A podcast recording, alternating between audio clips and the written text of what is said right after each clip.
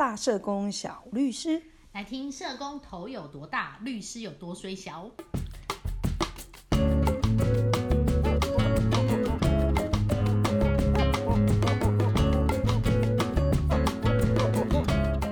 今天最这个礼拜啦，嗯其实最大的新闻应该是福原爱的离婚疑云。对呀、真的是所有的媒体报章版面都是他们家的人。那他到底要离婚吗？你觉得他会离吗？不晓得哎、现在看起来好像有的媒体在骂男的，有的媒体在骂女的，然后也搞不清楚他们到底在干什么。嗯，这跟我遇到的很多家庭事件，我觉得其实还蛮类似的。可是这种撒狗血的离婚事件，公众人物的离婚事件，我们以前一直都有听到啊，而且这也不是最后一个，对，以后一定还有很多，比如说艺人呐、然后什么运动员呐、嗯，各各式各样的公众人物的或者政治人物的离婚事件。是。可是为什么我们那么爱看呢？因为媒体都会用很耸动的标题，然后或者是用呃很，就是我觉得是有一种啊，你好像可以看到别人的私事，偷窥，对，就是那种啊，原来他表面上是这样，可是私底下是另外一面，所以人性里面其实是想要偷窥别人的隐私的。对，就是好奇心会杀死一只猫的概念。对，可是问题是，到底干我们屁事啊？可是你每天日复一日都过一样的日子，你就会觉得看到这种新闻，好像就会很吸引你啊，有一好点不一样的感觉。你是福原爱，嗯，你希望你的离婚事件放在大家眼前被检视吗？当然不希望啊，这是我跟我另一半的事情，我怎么会希望那么多人来指指点点？对，那回到说，其实我们在实务上处理很多离婚的案件，嗯，有时候我们都会觉得说，呃，很难过看到这样的拉扯，嗯，那这样的拉扯，事实上，尤其是呃，傅原爱，事实上跟她的先生还有两个很小很小，就是学龄前的孩子，对，那你会发现说，诶，这样的拉扯，事实上对双方的关系其实不会是好的。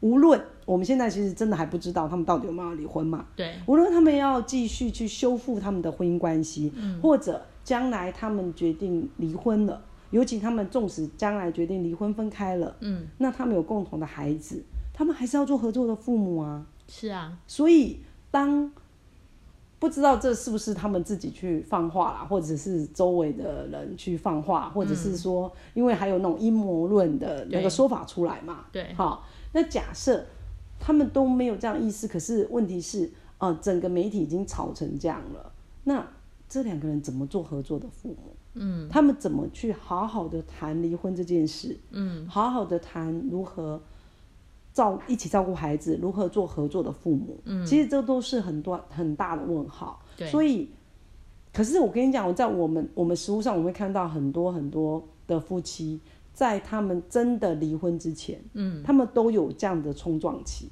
对而且这样的冲撞期，其实，嗯，我我们就是不负责任的统计啦，就是说，感觉上有可能会长达五年。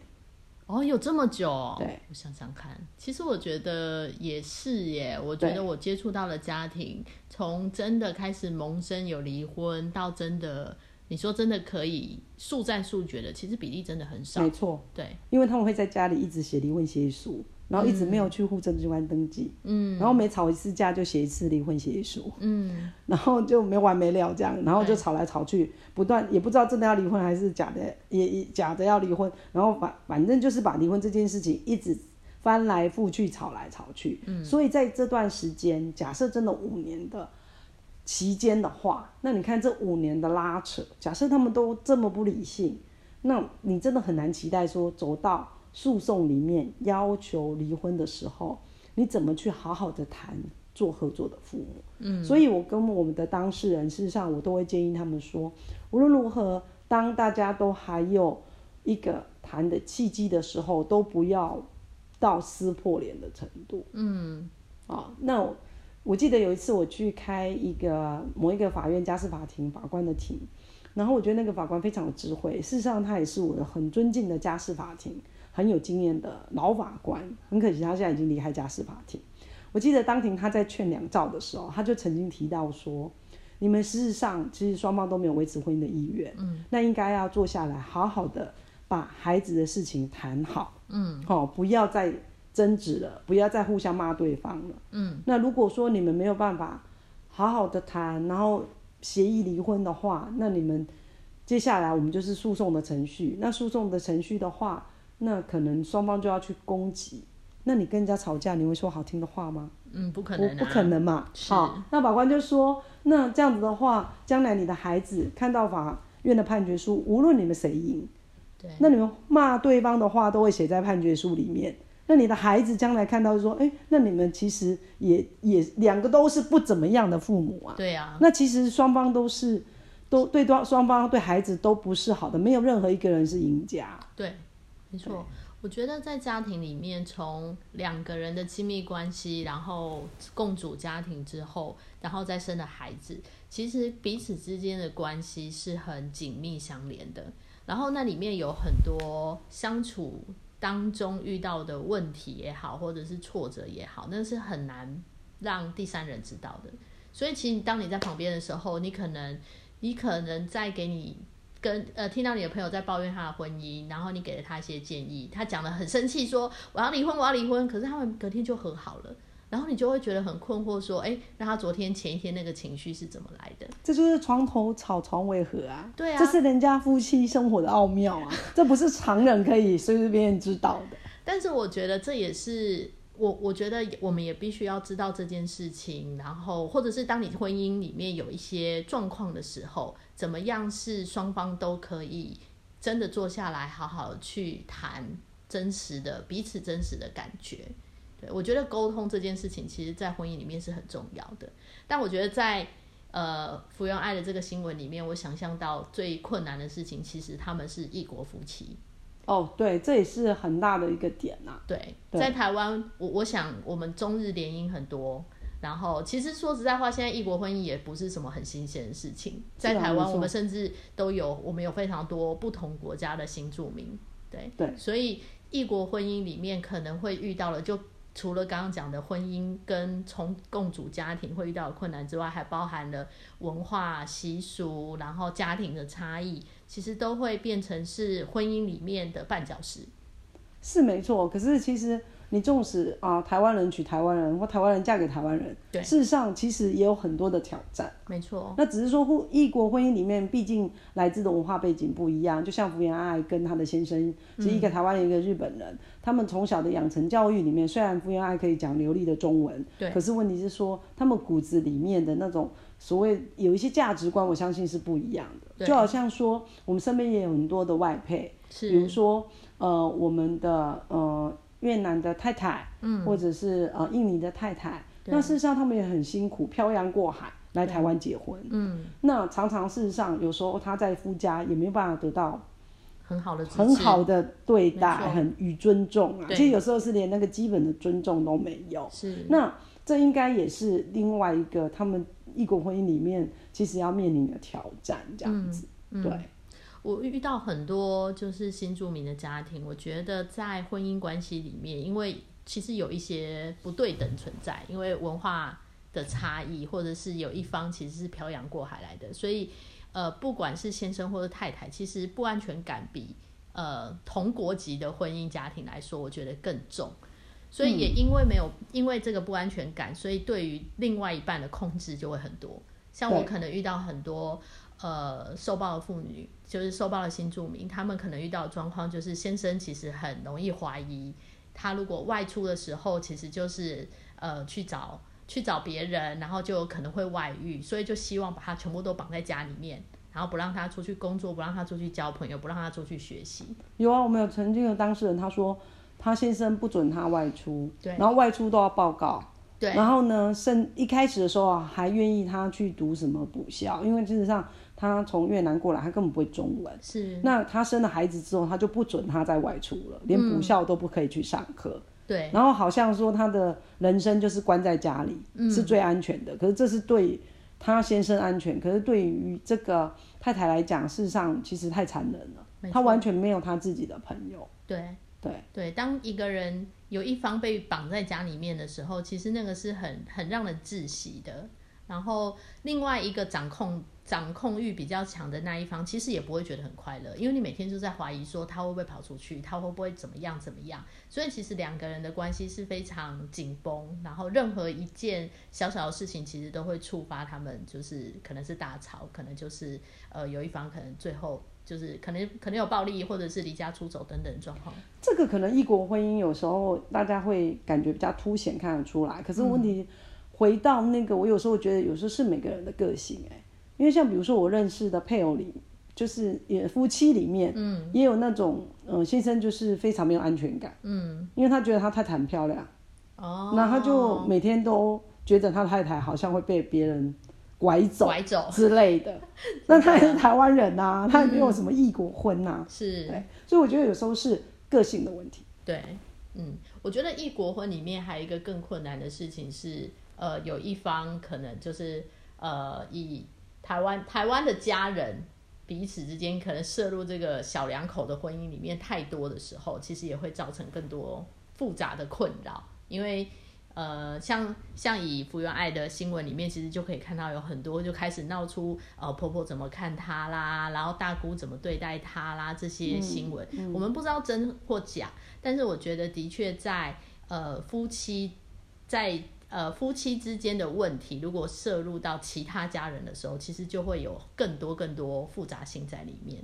是没错，所以有时候你会在法院的家事庭里面看到，要离婚的人，有时候他不是他们夫妻的问题，对，是是。旁边的人说了太多话，婆婆的问题啊，什么什么其他亲属的问题，嗯，对，其实根本不是本质上根本不是这对夫妻的相处出现任何的状况，对。对。是闲杂人等太太多事了。对，可是问题是闲杂人对太多事，你这对夫妻就没办法走下去吗？当然这是考验，可是问题是说你也不能完全把责任都丢给其他人。嗯，坦白讲，因为毕竟婚姻是你们的，没错。那旁边的人太多事，你们就不要住在一起啊。坦白讲，现在有很多人其实不会住在一起啊。嗯，对，跟家人不会住在一起。嗯，哎，不过我倒是想问一下爵士，你觉得啊，像因为我们看到异国婚姻里面。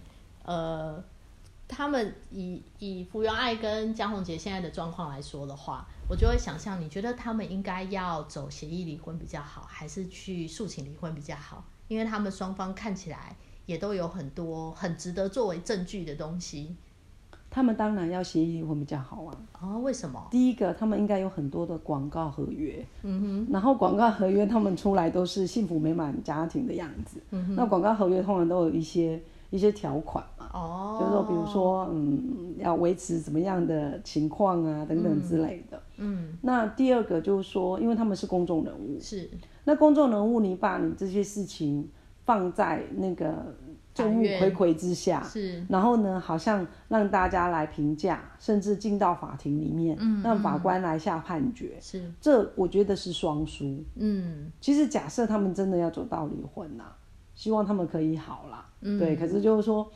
那可是他们如果不得已真的决定要离婚了，那他们就要好好的谈。嗯，我会建议比较好，好好的谈会比较好。嗯，然后包括把孩子的部分谈好，因为他们财产可能要花点力气谈。对，好，然后还有两个孩子怎么照顾？嗯，怎么探视？到底要共同监护，还是由一方单独监护？嗯，这个都很重要。嗯，哦，然后那种拉扯把它降到最低。嗯，对。像比如说很经典的就是张清芳的例子，就是一个算让人家觉得哎，好像就好聚好散的一个例子。对，这倒是。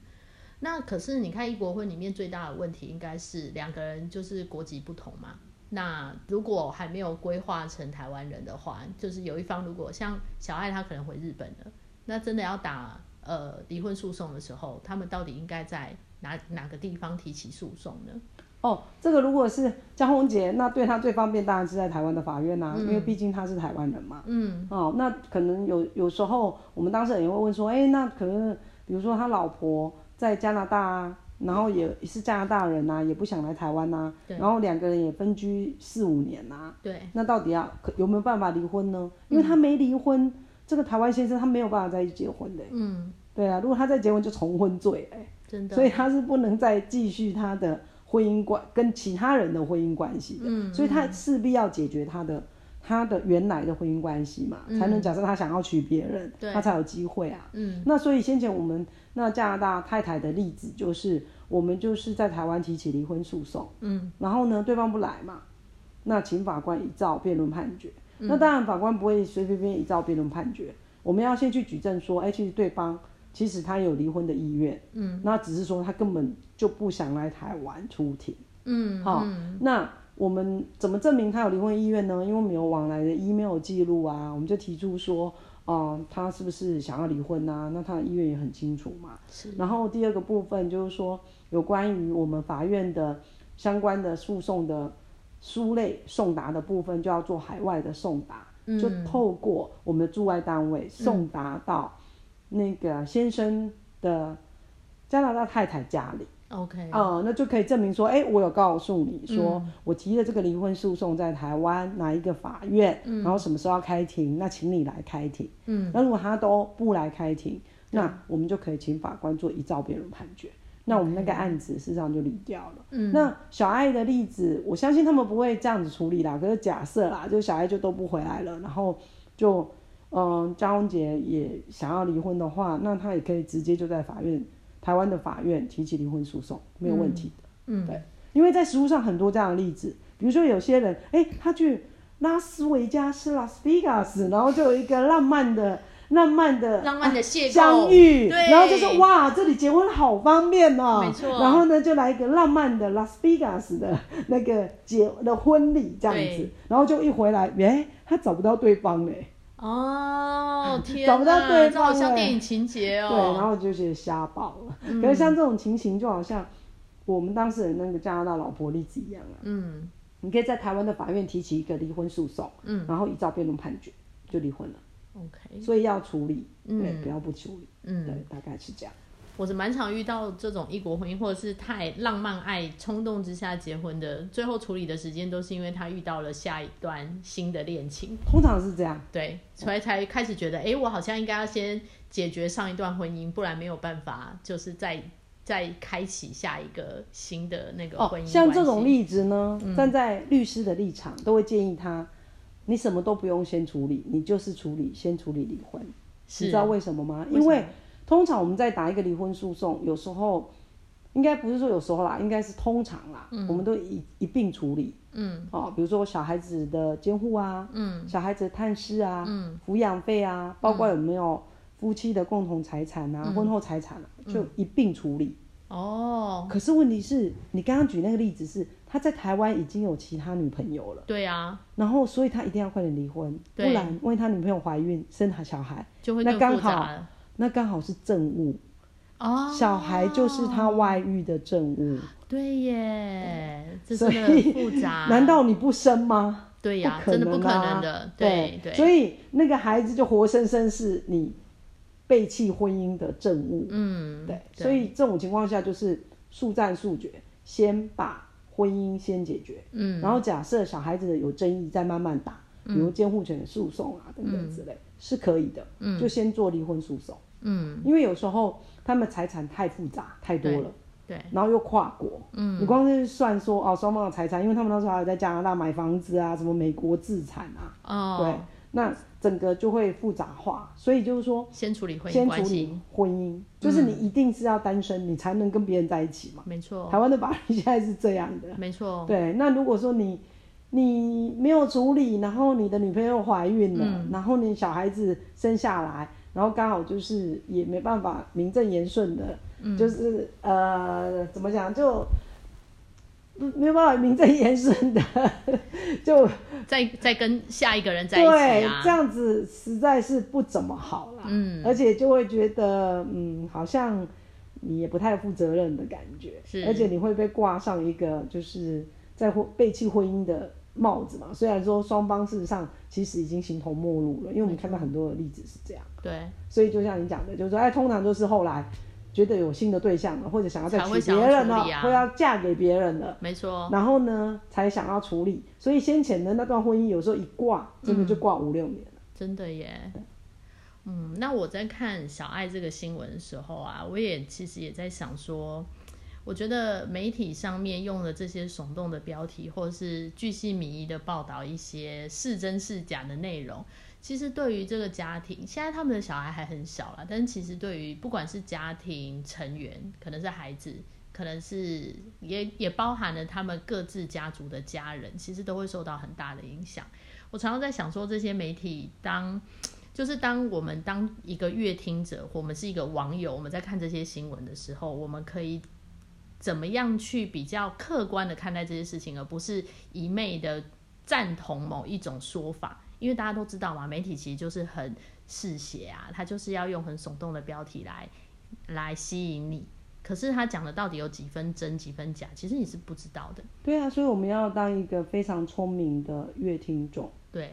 因为媒体事实上它的本质，某种程度是真的蛮傻狗血的。对啊。举例来讲，我曾经办的家事案件，事实上我们那个案件事实上，嗯，有很周折，有很多证物。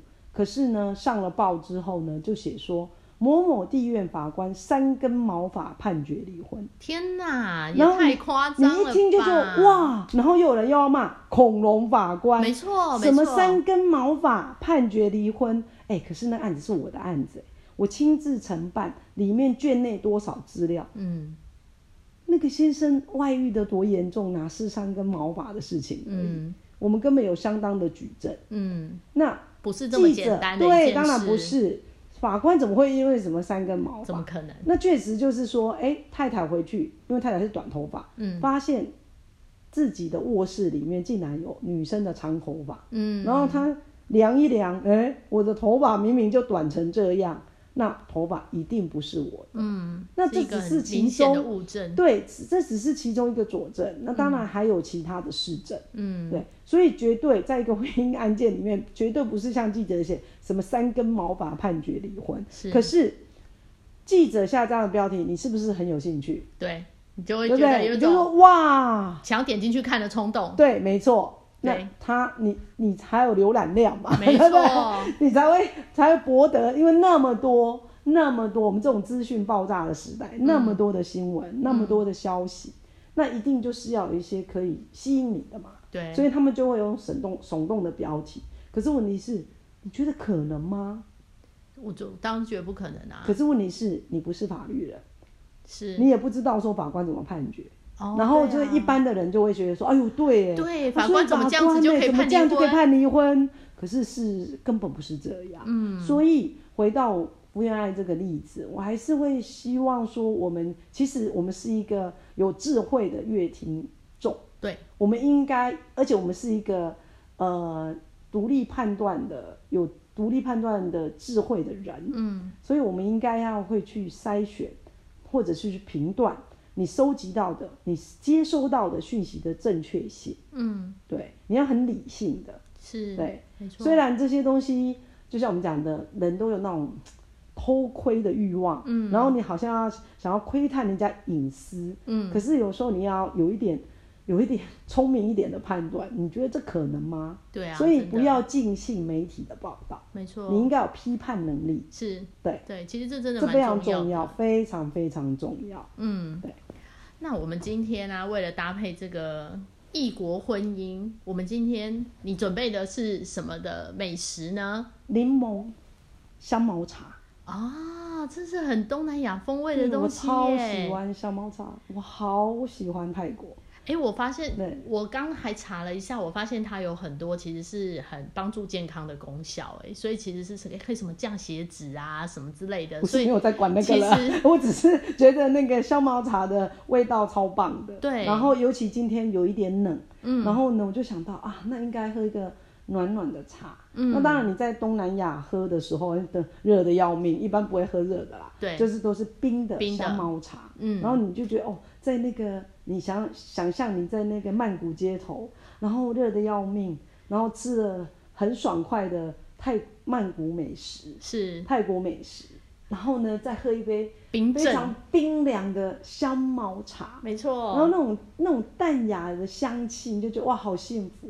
那在今天呢有一点改良，就是我加一点姜，因为今天有点有一点有一点冷凉嘛意的凉意，然后加点姜，加一点那个红糖，嗯，然后呢带出那个香茅的香气，就有不一样的味道。对，我觉得还不错。嗯，因为反正吃的东西就是有趣的地方，就是你可以随你自己的喜好，你可以随意的变换。那嗯我觉得这就是在家里自己做一些食物的乐趣。对，其实创造自己生活的乐趣，其实还是是很重要的。没错，嗯因为生活好难啊，所以有时候你要让自己开心一点。有时候只是一点点的东西，一点点的巧思，或者说一点点的小小的饮料或者是食物，其实就可以让你的生活有更多的变化。啊那我们就来享受我们的柠檬香茅茶，我们下一集见喽，拜拜。拜拜。